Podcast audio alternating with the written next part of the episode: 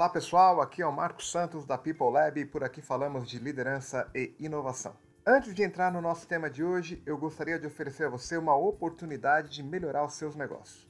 Se você tem uma empresa ou é um colaborador, se você está enxergando que os resultados da sua empresa é, que você está trabalhando não estão sendo satisfatórios, eu quero te oferecer uma chance de melhorar essa performance. E é muito simples, manda um e-mail para mim no marco@peoplelab.com.br e vamos marcar uma conversa aí de 20 minutos para falarmos a respeito. Nesse tempo eu vou ouvir as suas dificuldades, sugerir alguns planos de ação para você colocar em prática na sua empresa.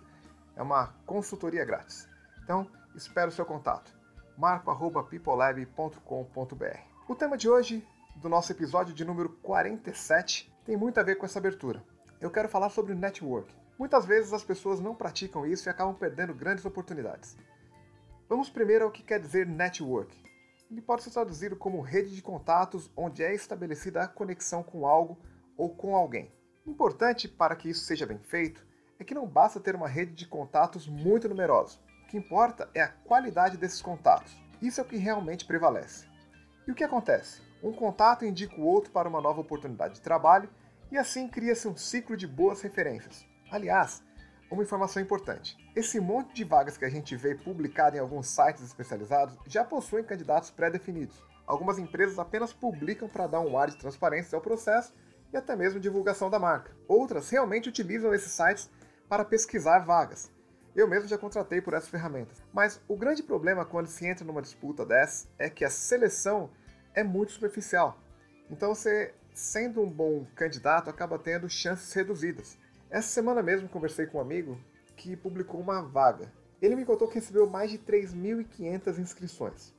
E por acaso, ele acabou percebendo no meio desse tanto uma pessoa que já havia sido da mesma equipe que ele. E eles mantêm um certo nível de amizade e tal. Mas essa pessoa que se inscreveu não havia entrado em contato com ele, mesmo sabendo que a vaga era com esse amigo. Ou seja, acabou sendo percebido apenas na sorte. Uma vez que foi notado, ele pulou na frente das outras 3.500 pessoas. Mas notem que isso tudo poderia ter sido diferente se a pessoa utilizasse de fato o seu network.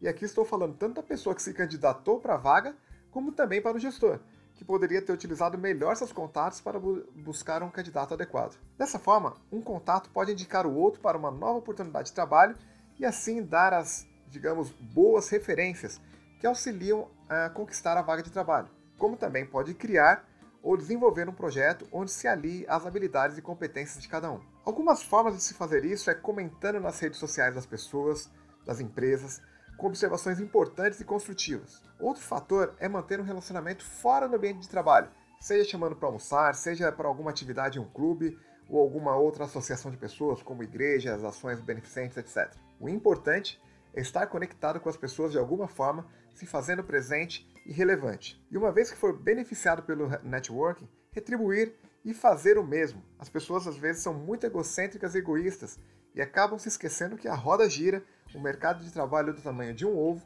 e as pessoas se conhecem e toda hora elas se encontram. Portanto, não tenha vergonha de interagir com as pessoas, ligar para saber como você está, mandar e-mail pedindo alguma informação ou indicação, dando alguma informação ou indicação.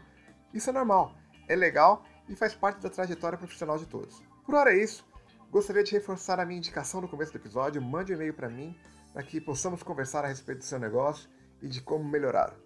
Meu e-mail é marco@peoplelab.com.br. Para saber de mais notícias da PeopleLab, assine nosso podcast gratuitamente e conheça também o nosso LinkedIn, Facebook e Instagram.